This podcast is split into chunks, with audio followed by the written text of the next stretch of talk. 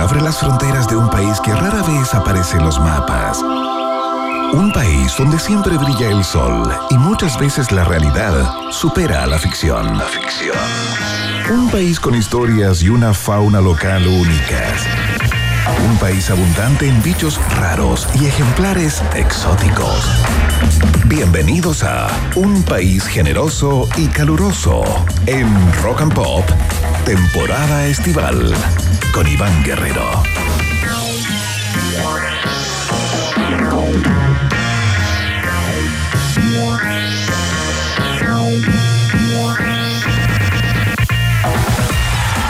¿Qué tal? ¿Cómo están chilenos y chilenas, santiaguinos, santiaguinas y personas de todo el centro sur del país, fundamentalmente en este minuto estrangulados por el calor?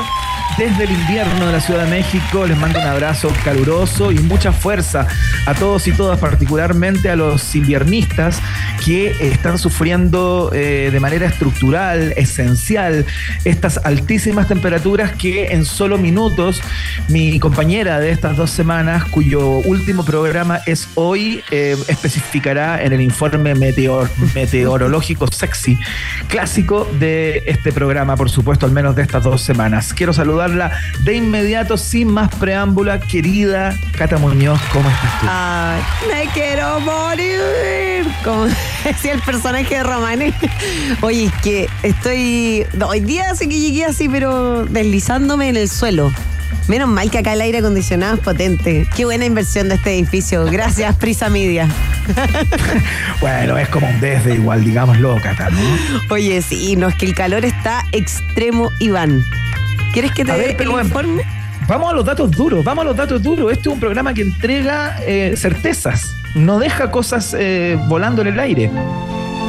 En estos momentos, en Santiago, tenemos una temperatura de 33.1 grados Celsius, una sensación térmica de 33 grados y una humedad relativa del 25%.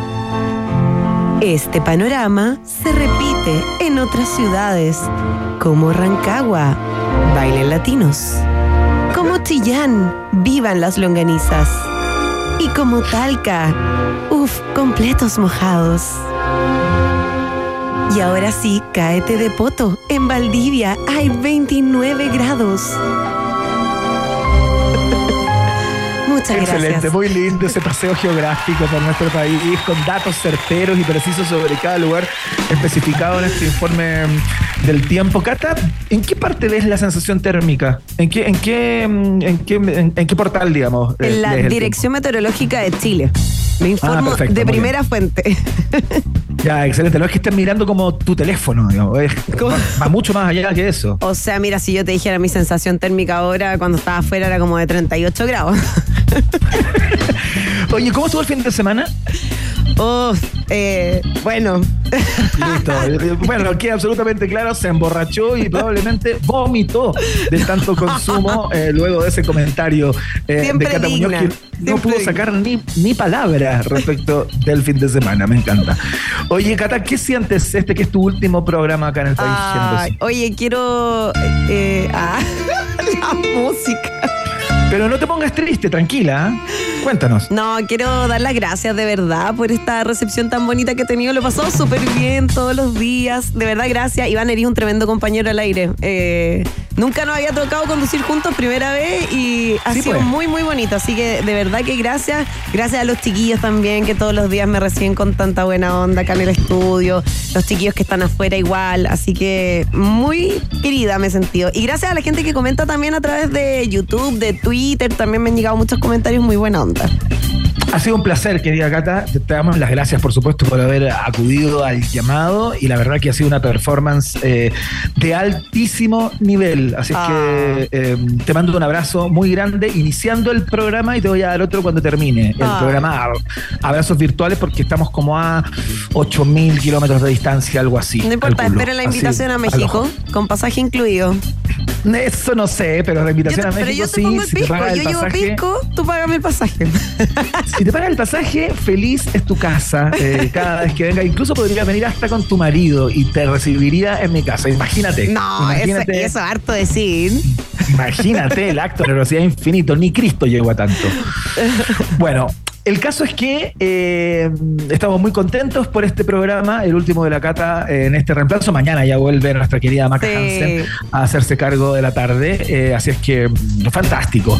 Tenemos un programa muy bonito en el día de hoy. Eh, vamos a estar conversando con el director y guionista de la película Los Colonos, esta película que trata sobre el genocidio Selknam en el sur de nuestro país.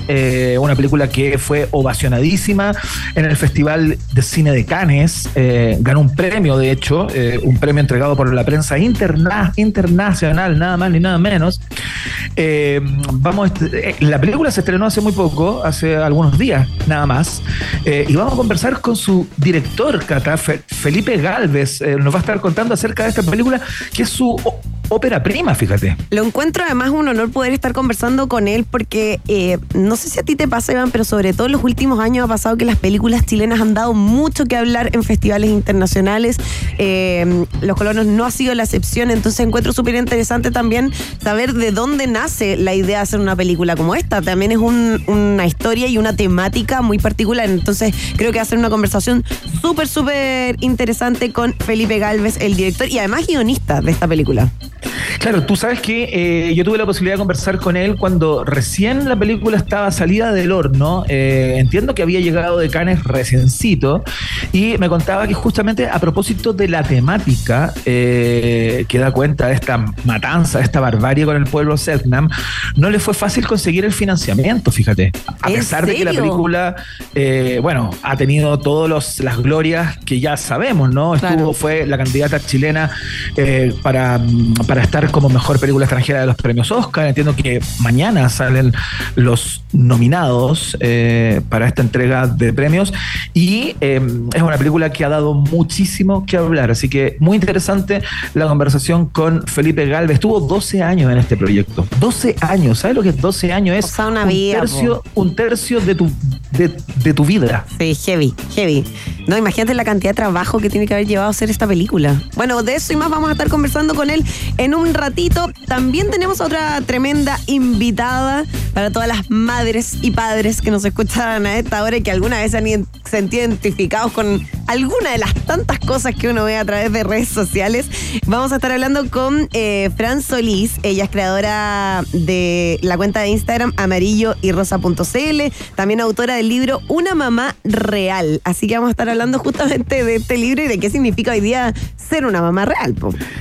Eso es muy interesante porque suele haber una brecha bastante importante entre la idea de ser madre y ser madre, ¿no? Eh, desde el momento de la concepción, antes de la concepción, desde que decides ser madre, eh, yo me imagino porque soy padre, no madre, la cantidad de cuestionamientos que pasan por la cabeza de una mujer que ya sabe que va a transformar su cuerpo por completo, probablemente ya no vuelva a ser el mismo nunca más. Luego viene el periodo de la lactancia, que también tiene algo de, de mucha belleza, pero también es una suerte de escla- esclavitud contemporánea. No, y no solamente Eh, el cuando ya empezáis a, a- a dar leche, sino que el proceso de poder lograrlo. Como que, por ejemplo, bueno, las mamás saben, pero el tema de la copla y todo eso es un proceso de mucha frustración también como mamá. Como el, el camino de ser madre tiene también un proceso de mucha autoexigencia, sobre todo las madres primerizas. Absolutamente, vamos a estar conversando acerca de todo eso con algo de ironía y sentido del humor también, que es el tono que le da a su libro eh, Fran Solís, Una mamá real, que es el nombre de este libro que está bajo el sello Forja. Así que en unos minutos más vamos a estar conversando con ella acerca de ese delta que suele haber entre la idea de ser madre y ser madre, ¿no? Así es que, bueno, eh, tenemos viaje en el tiempo Ay, preparado sí. esta vez.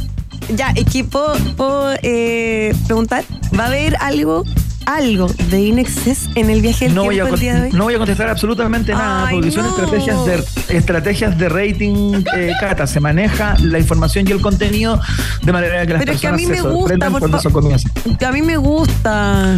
A mí también me encanta, pero no te puedo adelantar absolutamente nada. Ha sido la tónica de este programa, son los códigos de UPG y de, hay ciertas cosas de las que no se habla, mejor no hablar de ciertas cosas, como decía Luca Prodan. Así que, eh, por favor, te pido que te gobiernes. Desde ya, está bien, qué fome, qué aburrido.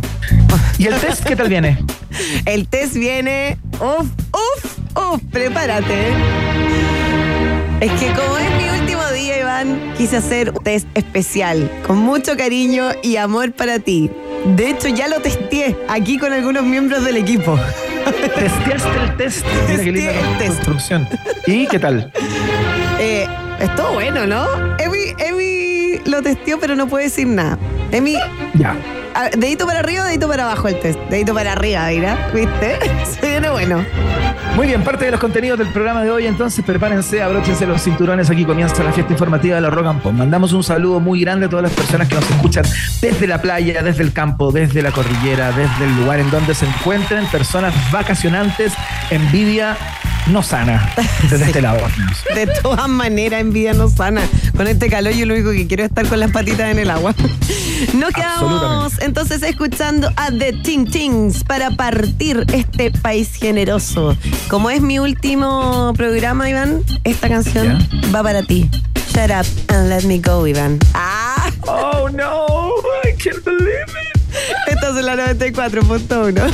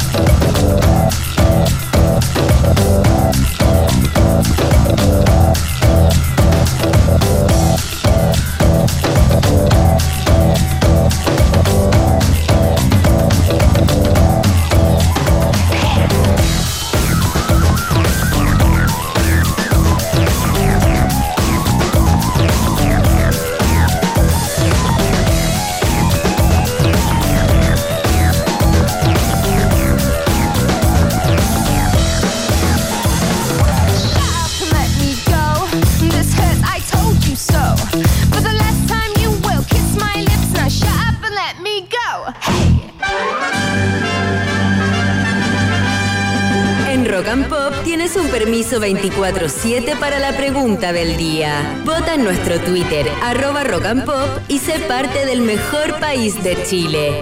Un país generoso de la rock and pop.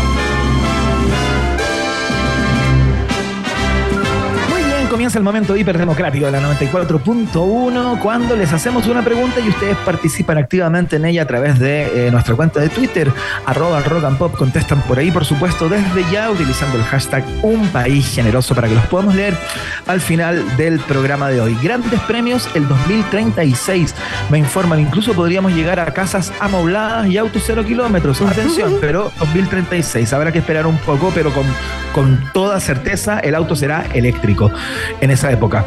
Eh, está muy interesante la pregunta del día de hoy, Cata Muñoz, porque tú sabes que cada vez que aparece el nombre de Bachelet Geria Michel, eh, el país tiende como a dividirse, ¿no? Sí. Eh, siempre genera un movimiento, algo ocurre, alguna reacción política eh, se da luego que eh, aparece su nombre, particularmente en un día como hoy, que supimos que Paula Narváez, ex candidata, ex precandidata a la presidencia, no sé si te acuerdas de ello, Perfecto, me acuerdo. eh, representante de Chile en la ONU señaló que Michelle Bachelet está siendo postulada por muchos países del, del orbe y por supuesto impulsado por su persona, que es la representante de Chile ante la ONU, para ser la próxima secretaria general de la ONU justamente, sucediendo a, al actual mandamás Antonio Guterres.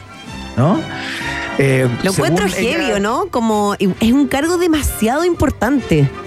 Sí, claro. Recordemos que ella ya estuvo algunos años como representante de ONU Mujer. ONU Mujer. ¿no? Ya tuvo un cargo de, de ese corte, eh, o muy cerca de, de la, de la. Pero ya ser secretario general de la ONU. es otra. Sí, po. llegar al sumum, no sé qué te queda después en términos de cargos públicos, ¿no? No hay mucho más. igual convengamos que- Claro. Convengamos que si- además hay tantos países que están eh, apoyando, ¿cierto? Esta idea, eh, también hubo ahí un. Es como decir, pucha, cuando lo hizo y cuando estuvo en una mujer, hubo muy buen desempeño en el fondo.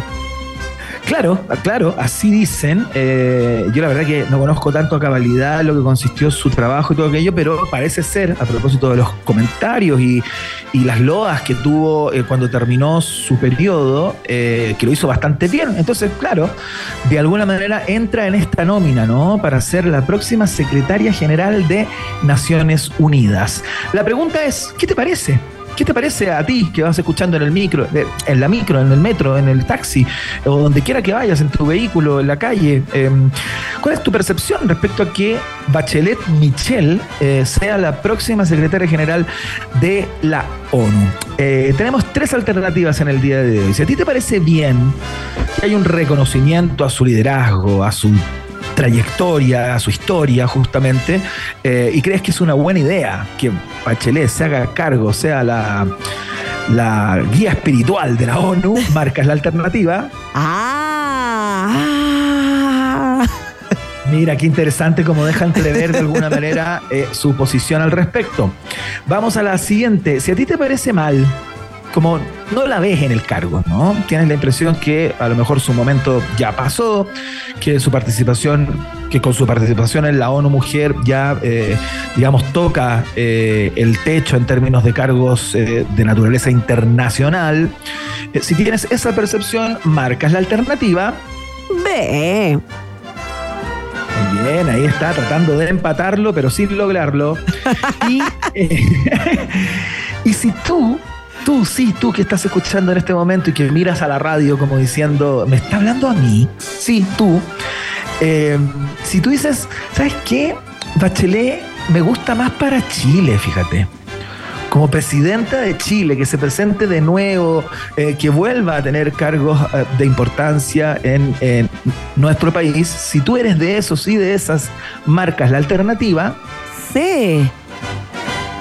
Muy bien, ahí están las tres alternativas del día de hoy. Entonces, juegas con el hashtag Un País Generoso, como siempre, votando en nuestra cuenta de Twitter, arroba rock and. Mientras más respuestas hagas o mientras más participes, más posibilidades tienes que ganar para ganar el premio del 2036. Están entrando todos en una lista, ¿eh? todos y todas. Así que atención, eh, autos eléctricos, el 2036 en este programa.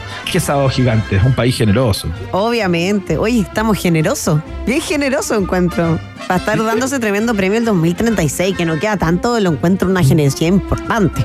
Es lo mínimo, Cata, es lo mínimo que se puede hacer por esta audiencia irrestricta y feligresa de la fiesta informativa de la Rock and Pop. Ya lo saben ya, Vox Populi. Vox Day.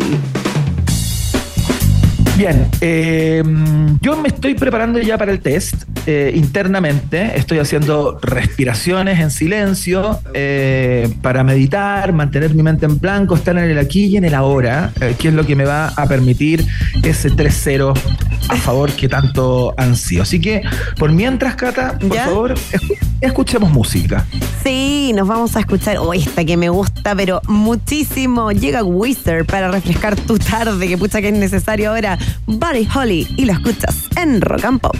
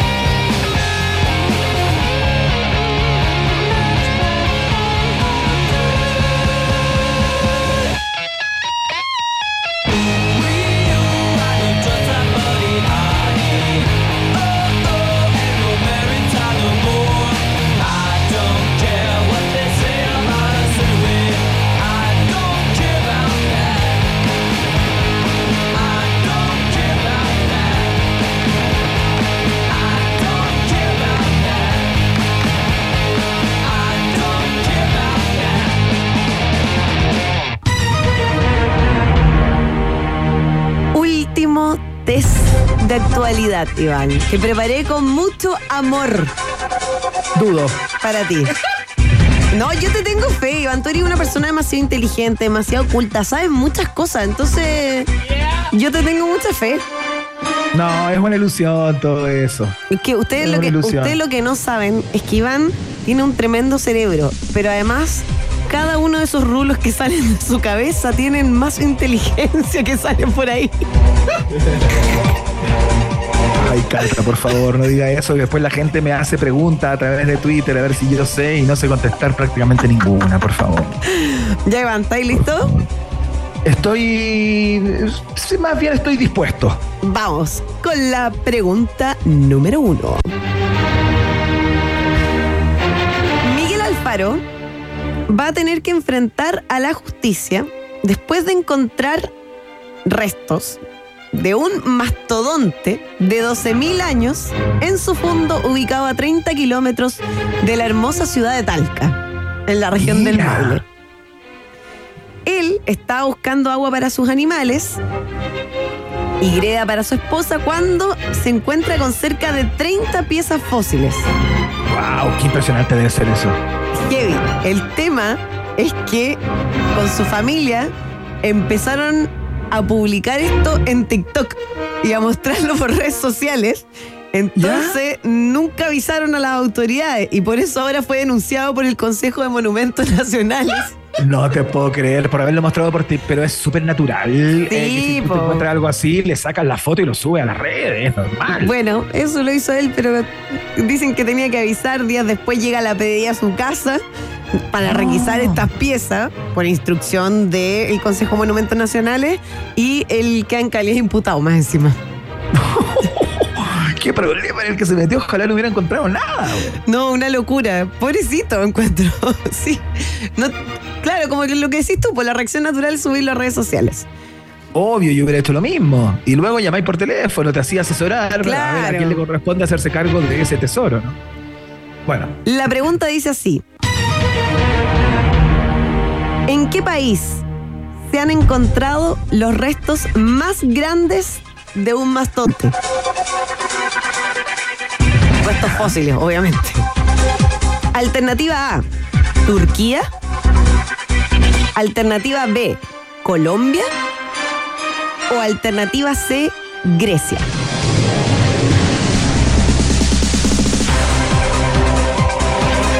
Qué buena pregunta! Fíjate, ¿eh? Eh, A ver, estoy tentado a votar por Turquía eh, por una cosa meramente estética, nada más. Como por el nombre Turquía, como que me gustaría que fuera Turquía. Ya. Eh, pero si consideramos que ese mastodonte fue encontrado acá, en las cercanías de la, de la ciudad de Talca, eh, me hace mucho más sentido por un tema de, de tránsito animal eh, de aquella época que sea Colombia, ¿no? Así que me lo voy a jugar por Colombia, alternativa B. Respuesta definitiva. Sí, fíjate, definitiva, hice toda una explicación, si fracaso, bueno, al menos lo intenté. Vamos a ver. La alternativa es incorrecta. Uy, qué lástima, qué lamentable. Escucha, lo siento. Igual, Iván, debo decirte que en Colombia eh, han encontrado restos fósiles de mastodonte, solo que no los más grandes. Los Ah, más grandes perfecto. fueron ¿Y dónde- encontrados en Grecia, que han sido los colmillos de mayor tamaño que pertenecieron a eh, una hembra del mamut borsoni, que es eh, los restos del mastodonte, miden 5,02 metros, pesan 400 Wow. kilos. Los puros colmillos. Solo los colmillos. Solo los colmillos, cáchate eso. Upa, qué, musculatura en la cabeza ha de haber tenido para soportar 400 kilos los puros colmillos. ah. Eh, Interesante. Imagínate encontrarte con un mastodonte de frente nomás. Upa, sí, bueno. Ya, Debe ser fuerte. ¿estamos listos para la siguiente pregunta? Por favor, vamos. Vamos con todo. Pregunta número dos.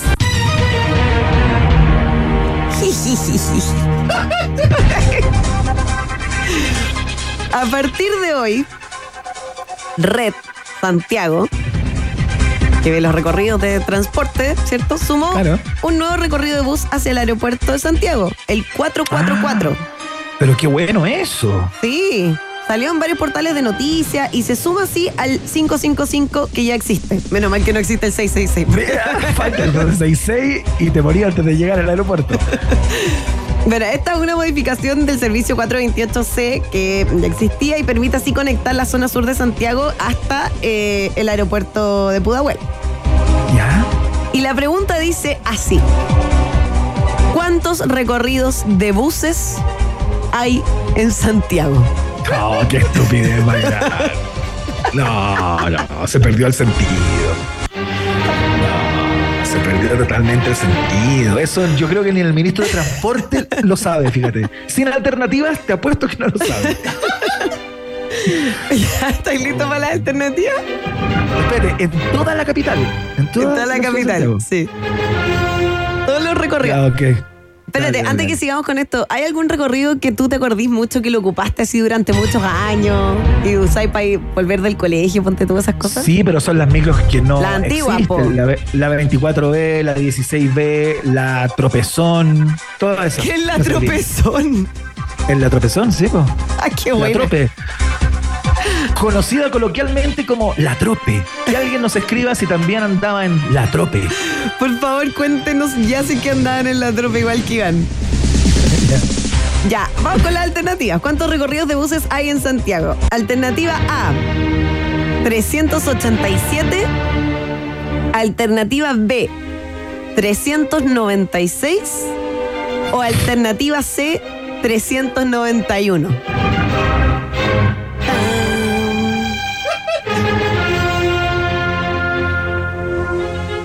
Tan.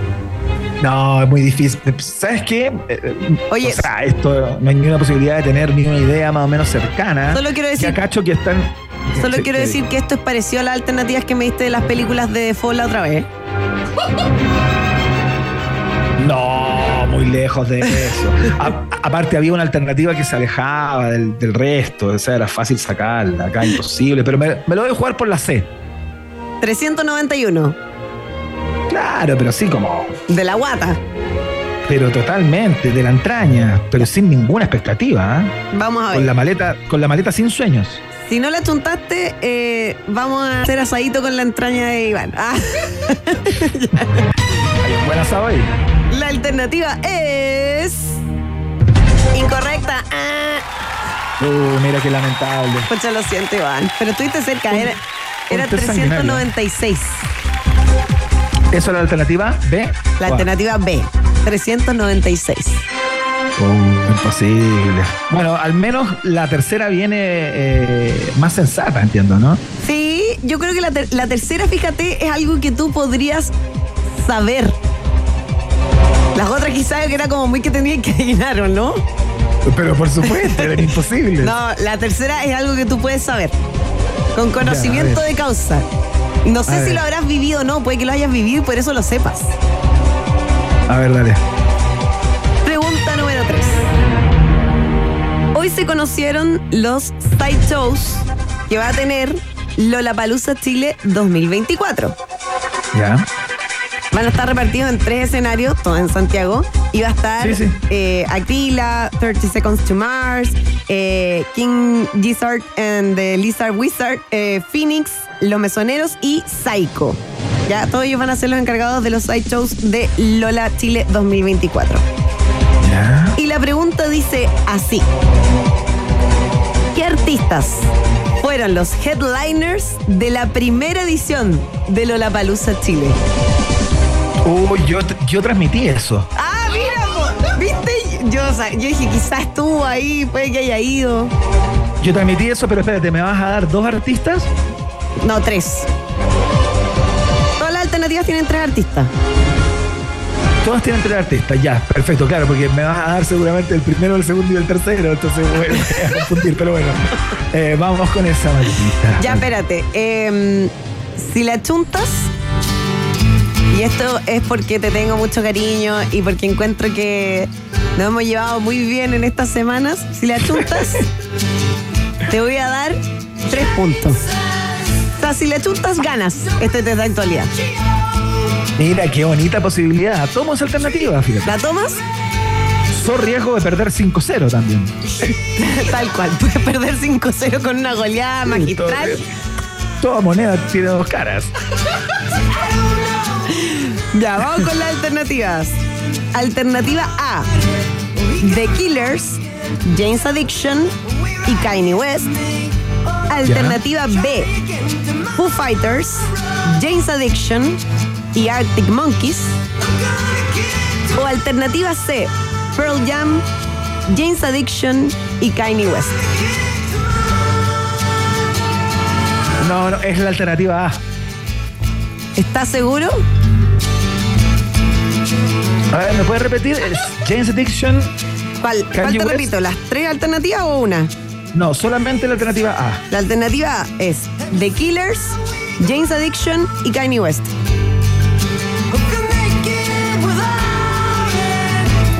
Sí, porque Pearl Jam no estuvo en la primera edición. Ya, no, sí, es la A. O sea, yo creo que es la A. Ya, ¿estás seguro? No. O sea, tengo dudas, pero... Pero si fuiste y estuviste ahí. Bueno, que- pero es que fui a 7 o a 8. ¿Sabes? Los transmití todos. Fuimos radio oficial con otra radio durante muchos años. Entonces, eh, pero, pero, pero, pero creo que es la A, fíjate. Ya. Vamos a ver.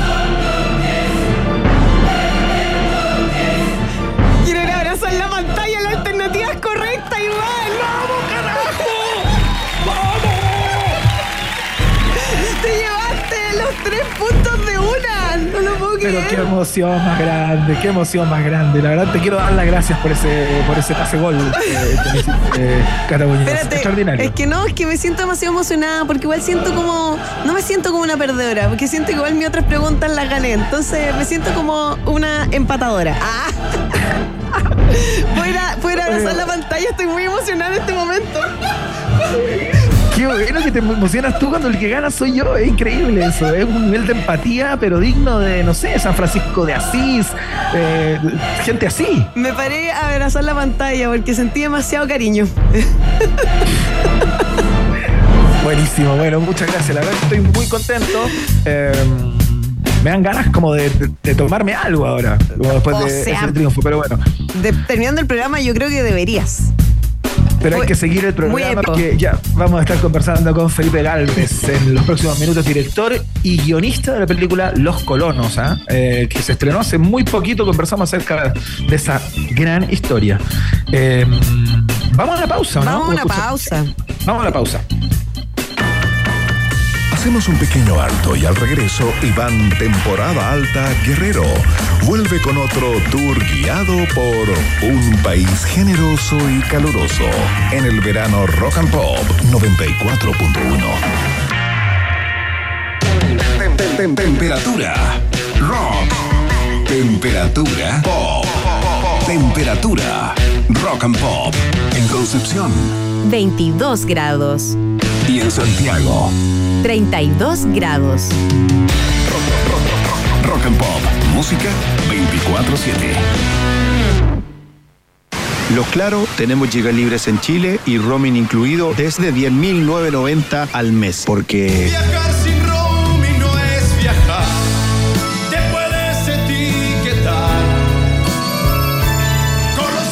sin roaming no es viajar. Por eso los Claro tenemos giga libres en Chile y roaming incluido desde 10.990 al mes. Seamos claros. Aprovecha este mes en Cruz Verde. Lunes, jueves y sábado, todo dermocosmética con 40% de descuento en la segunda unidad en productos seleccionados y en marcas adheridas para todos los socios del club. Estas y más ofertas en nuestras farmacias, en cruzverde.com y en la app. Cruz Verde, la farmacia de los precios bajos. Bases y condiciones en cruzverde.com. Verano es sinónimo de esto. Y no de esto. Es sinónimo de vacaciones. Disfruta tus vacaciones en Boca Lago Lodge y Restaurant, con la mejor vista del lago Ranco. El verano se disfruta con tragos de autor, tinajas calientes, kayak y muchas otras entretenciones. Reserva ahora en bocalago.cl y disfruta de unas merecidas vacaciones. Boca Lago Lodge Restaurant, lo más lindo del Ranco. Iván Aquaman Guerrero sigue explorando las maravillas de nuestro universo local en Un país generoso y caluroso en el verano Rock and Pop. Muy bien, si bien es muy probable que hoy no podría interpretar ni cantar la mitad de las canciones que compuso porque se encuentra malito de salud, dejó esta a modo de señal. Phil Collins con su, su studio. Y bailas y cantas con nosotros en Rock and Pop.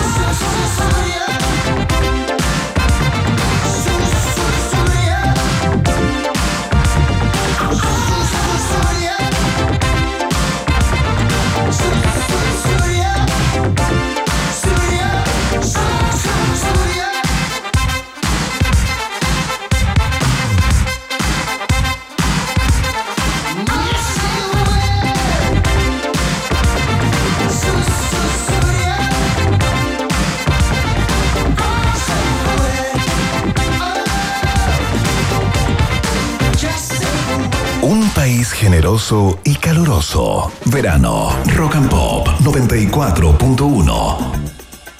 Muy bien, seguimos haciendo el país generoso acá a través de todas las plataformas de Rock and Pop. Vamos a hablar de cine. Eh, yo me imagino que para un director el viaje de una película debe, deben ser varios viajes, ¿no? Está el viaje personal, íntimo, del proceso creativo, luego eh, la puesta en marcha, la filmación, y debe haber otro viaje que tiene que ver con el post película, ¿no? Lo que ocurre luego de, de que la película es vista por distintas audiencias y el viaje debe ser aún más sorprendente si la película es laureada, ¿no? Bien considerada, premiada. Me imagino que se abren muchas alternativas para quien dirige y para parte del elenco también. De ambos viajes queremos conversar en el día de hoy. ¿Con quién estamos, querida Cata? Estamos con el director y guionista de la película Los Colonos, Felipe Galvez. Felipe, bienvenido al estudio de Rocampo. Hola Catalina, hola Iván, muchas gracias por la invitación. Oye Felipe, para la gente que, em, bueno, nosotros contábamos hace un rato atrás, más o menos de qué se trata la película, ¿cierto? Eh, que ha sido además ovacionada totalmente en Cannes por distintos críticos internacionales. Pero para la gente que no se escucha y no conoce sobre la película, ¿nos puedes contar un poco a grandes rasgos de qué se trata? Eh, a grandes rasgos es sobre el genocidio del pueblo Selnam eh, a comienzos del siglo XX en Tierra del Fuego. Es un grupo de jinetes que sale a ejecutar una matanza y eso, eso es como una reflexión también de cómo se escribe la historia oficial, de cómo, de, qué es lo que es parte de la historia y qué no. Es un western, una película aventura, drama. ¿Y cómo llegaste a hacer esta película? ¿Cómo se te ocurrió? Ya, quiero hacer una película sobre esto. Por una foto, hay una foto muy clásica que es de Julius Popper que sale como cazando indígenas en Tierra del Fuego y, cuando vi esa foto hace como 15 años me empecé a obsesionar con hacer la película y empecé a investigar y así pasaron muchos años y ahora está, por fin la película se hizo, pero, pero la película está hecho, construida un poco de esa fotografía, esa es la fotografía que me, que me lleva a investigar. Mira. Que te gatilló toda, esta historia. Oye, Felipe, em, uno tiene más o menos como retazo y tiene como el, como, el, como el titular de lo que fue esa historia o parte de esa historia, ¿no? De esa barbarie, de esa matanza eh, que uno entiende eh, sin saber mucho que, que, tiene muy poco sentido, no prácticamente no tiene motivaciones, ¿no? Eh, entonces quisiéramos saber como qué tan, qué, tan profundo fue ese, daño contra el pueblo Selknam, ¿no? ¿Qué, qué, tantos años eh, acarreó? ¿Cuánto tiempo duró todo aquello, ¿no? Uno tiene como una foto que supone que es una matanza que salieron un rato y ya, eh, pero quizás es una historia mucho más, más importante, ¿no? Desde, el punto de vista de los datos. ¿Cuánto tiempo duró todo eso? Diría que un proceso como de 20 años que, que parte a fines del siglo XIX, 1890, con la fiebre del oro y que se va extendiendo después cuando la fiebre del oro baja, pero llega todo lo que es la industria ovina, ¿no? De la oveja hasta 1910 y yo creo que justamente se detiene como en ese en ese periodo, un periodo de 20 años donde realmente se mata casi toda, desaparece toda esta, esta comunidad, toda esta eh, etnia indígena desaparece y bueno, muchos mueren en, Isla Dawson, ¿no? Eh, por enfermedades, pero otros son, muertos casados. Y también hay que pensar en la actualidad, que solo hace cuatro meses el Estado chileno reconoció el genocidio, porque antes uno decía genocidio como una provocación. Yo andaba como, andaba por, andaba por lugares diciendo en Chile un genocidio. pero era un poco como, era un llamado de atención y era casi una acusación, pero el Estado chileno hace cuatro meses reconoció el genocidio. Entonces también es algo que está como latente. ¿Y cuáles son las motivaciones, Felipe? Cuéntame un poco, ¿por qué se exterminó el pueblo Selknam? Eh, las motivaciones de por qué se exterminó es por la oveja, era porque se comían las ovejas. Cuando, empezaron, cuando empezó a acercar José Menéndez y, los terratenientes de esa zona, se empezó, empezaron a construir cercos, los guanacos se empezaron a escapar. Los, guanacos son un animal muy salvaje que hasta el día de hoy además se saltan los, los cercos, son muy simpáticos. Y, y, esos animales empezaron a ir cada vez más lejos y los Selknam necesitaban comer, entonces salieron a, cazar estos nuevos animales, que también son colonos, la oveja, y, eso le enfureció a José Menéndez y a los terratenientes que se comieran su oveja y los mandó a matar. Eh, ¿No había ningún tipo de comunicación entre ellos? ¿Alguien que hiciera como una especie de puente? O sea, en distintos procesos hubieron y también eso, esas personas que hicieron puentes, que también eso se va a ver en la película, ayudaron a las matanzas. ¿Se entiende? También habían como habían como traiciones y habían maneras, porque cuando una vez que tú empiezas a ponerle valor a un, por ejemplo, a una oreja o valor a matar a alguien, van a haber mercenarios que van a querer eh, matar más. Entonces hay maneras de, de atraer. Hay grandes matanzas que fueron en playa, en banquetes organizados eh, en las playas donde se los invitó a comer cordero y después se los mató. Hay, hay matanzas donde, donde se envenenaron ballenas para que ellos se las comieran y después se los mató. Entonces, y eso, eso están todos en registros históricos, ¿no? Oye, no lo puedo creer. Sí, hay matanzas de a 100 personas que se hicieron en, en- en- en banquetes como donde eran invitados a comer. Seguimos conversando con Felipe Galvez, director guionista de la película Los Colonos. Pero bueno, eso Oye, es- Felipe, ah, sí. sí, no, sí, sí. Sí, no, no, te quería preguntar, Felipe, por las particularidades del pueblo Selknam, ¿no? Porque, eh, salvo que los hayas estudiado, eh, uno tiene como un retazo de lo que, de, de lo que implicaron eh, cul- culturalmente y de sus particularidades. Entiendo que tenían una cosmogonía bastante singular, muy propia de ellos, eh, que no compartían con otros pueblos o etnias eh, circundantes, digamos, tenían todo un, un tema con, con pintarse el cuerpo, ¿no? Con, cosas ceremoniales y todo aquello. ¿Cómo era un poco este el pueblo Selknam? Como, ¿En qué creía? Eh, ¿qué- ¿A qué aspiraba, digamos? Era un pueblo recolector, un pueblo cazador que era más bien pacífico, que era muy bien, que era más bien espiritual, eh, que vivía alejados, que vivía en familias, que no vivía en grandes grupos, que se vivían en familias de 15, 16 personas. eh, no, eh, y, y- y distint- vivían en grupos de distintas familias, alejados.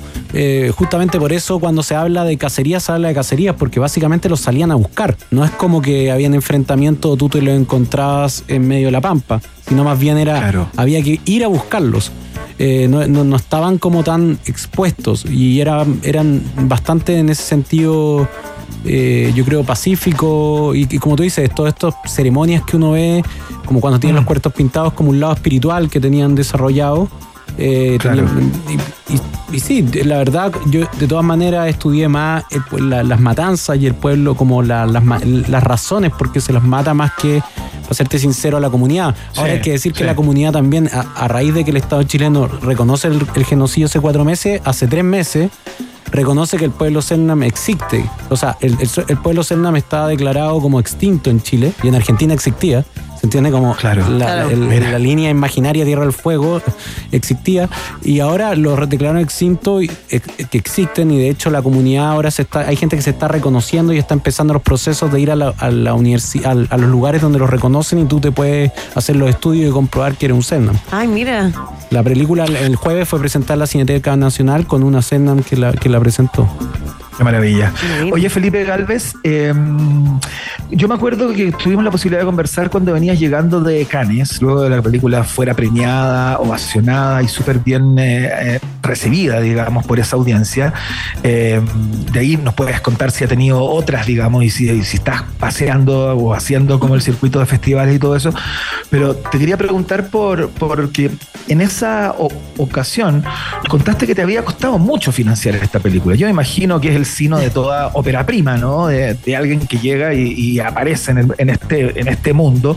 Pero, pero, pero tal vez a propósito de la temática, justamente de lo que conversábamos, que esta no era un genocidio que fuera aceptado por Chile, eh, habían otros elementos ligados como a la, a la temática de la película que eh, hicieron más difícil levantar esos fondos. ¿Cómo lo evaluáis tú después de, de todo este tiempo y qué tan difícil fue para que nos recuerdes esa historia? O sea, claro, un proyecto que ya desde que empiezo, como yo, cuando empiezo a trabajarlo, yo yo decía nueve años, pero ya ahora al estreno vamos a llegar como a 11 años. O sea, me demoré nueve años en llegar a filmarlo, 10 años más que se filma, se monta. Ahora que se va a estrenar en Chile, ya estamos como a, a casi 11 años de, de que cuando parto haciendo esta película. In- increíble. Eh, Sí. no, sí es como. ya- Pero bueno, eh, era muy costosa. Hay que pensar que filmar al- en Tierra del Fuego, en el fin del mundo, es, era, bastante era bastante ambicioso y yo era bastante naive. Yo no sabía. Yo pensaba que estaba haciendo una película muy económica, con tres hombres a caballo, sin Claro. luces, sin luces. Dije, esto es una idea genial. eh, no voy a necesitar luces, vamos a poder ser poco, va a ser más documental, tres hombres a caballo. Cuando llegó el presupuesto de producción, yo entendí en lo que me estaba metiendo. Y, y de ahí empezó a llegar como que te dijera un país por año, en, en promedio. ¿Se entiende? Ganamos un fondo de algún país por año. Entonces son nueve, son nueve países de coproducción. Y, wow, claro, eh, nueve países. Nueve países. Y como siempre decía, eh, la gente se iba encontrando conmigo en la calle y te preguntaba cómo va la película y yo le decía, bueno, entró Francia, entró Alemania, hasta que ahora entró Taiwán, ¿no? Y yo terminé haciendo el sonido en Taiwán de esta película. Qué locura. Viajé a Taiwán, trabajamos en, en chino, el- como no hablaba inglés, el, el sonista, así que ¿Viajaste a nueve, paí- a ¿Cómo estos lo nueve países o algunos solo fueron financiamiento? algunos fueron solo financiamiento, Ya. eh, pero la mayoría igual de esos países ahora ha ido con- a estrenar la película o vamos a estrenar la película en esos países. Eh, y nada, fue un proceso como de, de- de- de convencer, porque hay mucha incredulidad en hacer una primera película, siempre es difícil. Después hacer una segunda película, hacer una primera película que es como costosa, que tiene un presupuesto grande, es más difícil, que, que está hablada en dos idiomas, en inglés y en español, filmada en el fin del mundo, con caballos, como de época, era como todo, tengo todos los checks de... Lo más difícil De que cómo puedo hacer. complicarse la vida, Sí. Bueno, yo en un momento me la quería complicar más y me acuerdo que yo que pensé en hacerla en blanco y negro. Y justamente un- una persona me dijo, bueno, eh, si realmente no la quería hacer, ah, ah, dale, me dijo, te felicito. Yo, no, bueno, es verdad, es verdad. Oye, y- son 11 años, eh, para que la gente que quizás no te está viendo y te está escuchando hasta ahora, eh, Felipe es súper joven, o sea, en verdad es el proyecto tu vida, yo creo, ¿no? Sí, es un poco el proyecto de, de mi vida, que, que sí, me tomó ya un cuarto de mi vida casi. Eh, ya ha sido como bonito, bonito, porque la, la respuesta ha sido buena, nos fue bien en festivales. Eh, nos ha ido bien lo más pero pero eso es como curioso yo le decía eso es uno a veces como cuando trabaja 10 años en una película eh, cree que puede funcionar o hay un convencimiento de que le puede ir bien ahora lo que yo nunca esperé es que la película además le fuera bien como con el público no Claro. yo le- yo, eh, hemos estrenado, eh, Chile es el tercer país que vamos a estrenar, no fue el primer país donde la película fue estrenada. Claro. Eh, pero no, eh, la película se va a estrenar en cine en 24 países. También eso es como bien loco para mí, como Oh, entender que no solo son festivales, sino que vamos a salir Claro. en- a- Al mercado, digamos. mercado. Y eso ha sido muy lindo. Oye, Felipe, Oye, eh, sí. eh, quiero saber una cosa. Cuando tú estás en Cannes, se estrena la película, se termina la película y todo el mundo se para y aplaude. Y hay como una ovación de la película y todos te dicen, oye, ¿qué onda la película? ¿Qué, qué te pasaba? ¿Qué pasaba por tu cabeza? No, yo me puse a llorar y después eh, se me olvidó todo. Yo creo que había tomado mucho ansiolítico. Y fue un momento de tensión psicológica porque no vi nada. Tenía la adrenalina full, No, vi- no vi nada. de hecho, me- y tuve todo el rato reunión y venía gente, me abrazaba, ¿viste? Era como una especie de matrimonio, funeral, eh, no sé, y después había una fiesta y hay que vender y presentar. eh, es como un momento que hay que hacer, el, hay, que, hay que presentar la película a inversionistas, venderla, distribuir. Claro. Y, y me acuerdo que al otro, yo me cuesta acordarme de cosas de ese día. De hecho, hablé con mucha gente y todo el mundo me dice, hablamos ese día y yo le digo, no me acuerdo, porque vamos a ser malucados, no me acuerdo en, en verdad de la mayoría de, lo que, de, de las cosas que pasaron ese día, de Qué tanto heavy. nerviosismo.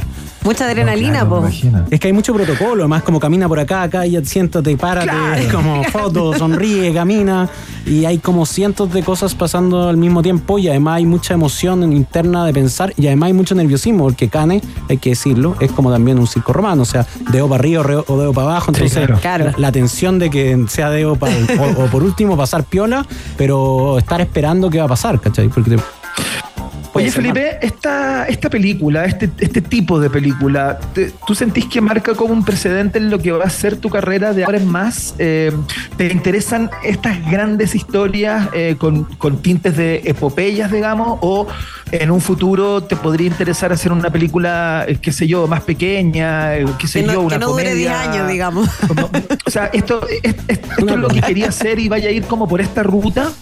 Sí, sí. O sea, como que a mí me gusta pensar que los colonos tienen una estructura que cuando la vayan a ver se van a dar cuenta que es como todo el rato doble o nada. Es como siempre va llegando a un lugar que uno dice, bueno, ¿y cómo sigue esto? Y vamos subiendo la apuesta y, y siempre vamos subiendo la apuesta. Y, y- y- y- y creo que la próxima película es lo mismo, es subir esa apuesta. Es como... eh, Entiendo eso que tú decís de, de que quizás podría ser algo más simple, pero me dan ganas de hacer algo mucho más complicado, porque también fue tan largo y, y ha sido tan largo todo el proceso y he aprendido tantas cosas y caras de la industria que prefiero ocuparlo, ¿se entiende? Prefiero como Obvio. avanzar. Claro, Y hay otra historia, a mí me gusta pensar que esto es un western, que es como de un héroe del, siglo, del comienzo del siglo XX. Y me Claro. gusta destruir héroes, a mí me encanta como que en, lo- en los colonos no hay ningún héroe, Yo- me, me- me- me cargan los héroes diría, entonces creo que hay muchos otros héroes a los cuales ir a derrumbar. a los cuales destruir, Sí, claro. a los cuales ir a, ir a, ir a tirarlos abajo, ¿no? Como cuando, hay, cuando tiráis abajo. chaquetear. como- sí, A cuando- chaquetear, digo. Sí, sí, hay, que, hay El, mucho el proyecto de tu vida es derribar. Algunos héroes, héroes. entonces los espías. A mí me gusta que, que pienso que después de los Cowboys vino James Bond, ¿no? Como vin- vinieron los espías y así que ahora vamos a ir a ese Claro. género, yo creo. El, el, el, el- el Cowboy fue reemplazado en, en- en- después de la Segunda Guerra Mundial por el, Claro. por el espía. Sí, claro. Por la Guerra Fría. Entonces yo creo que ahora vamos a ir a ese, a ese lugar donde también tenemos mucha participación de espías en Chile. Entonces también me, gusta como esta idea de, Bueno. de los géneros y de las cosas que tenemos como de estas páginas ocultas y cosas que tenemos ahí media olvidadas en Chile. Oye, muy entretenida conversación con Felipe Galvez, director, guionista de la película Los Colonos, que ya se estrenó el jueves pasado, así que todos la pueden ir a ver al cine acá en nuestro país. De Arica a Punta Excelente. Arena. Qué buena Gracias, onda. Felipe. Bueno, Felipe, te, te mandamos un abrazo. Muchas gracias por esta nueva conversación acá en Rock and Pop y que, bueno, que sigan los éxitos. Muchas gracias, Iván. Mucha suerte Chao, para lo que viene. bien. Y nosotros nos quedamos escuchando a Ram Jam. Esto es Blackberry en Rock and Pop.